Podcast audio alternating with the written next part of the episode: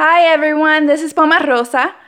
I am recording a placeholder for the Me Too STEM episode while I decide, or we decide, what content to include that is not fully emotionally charged.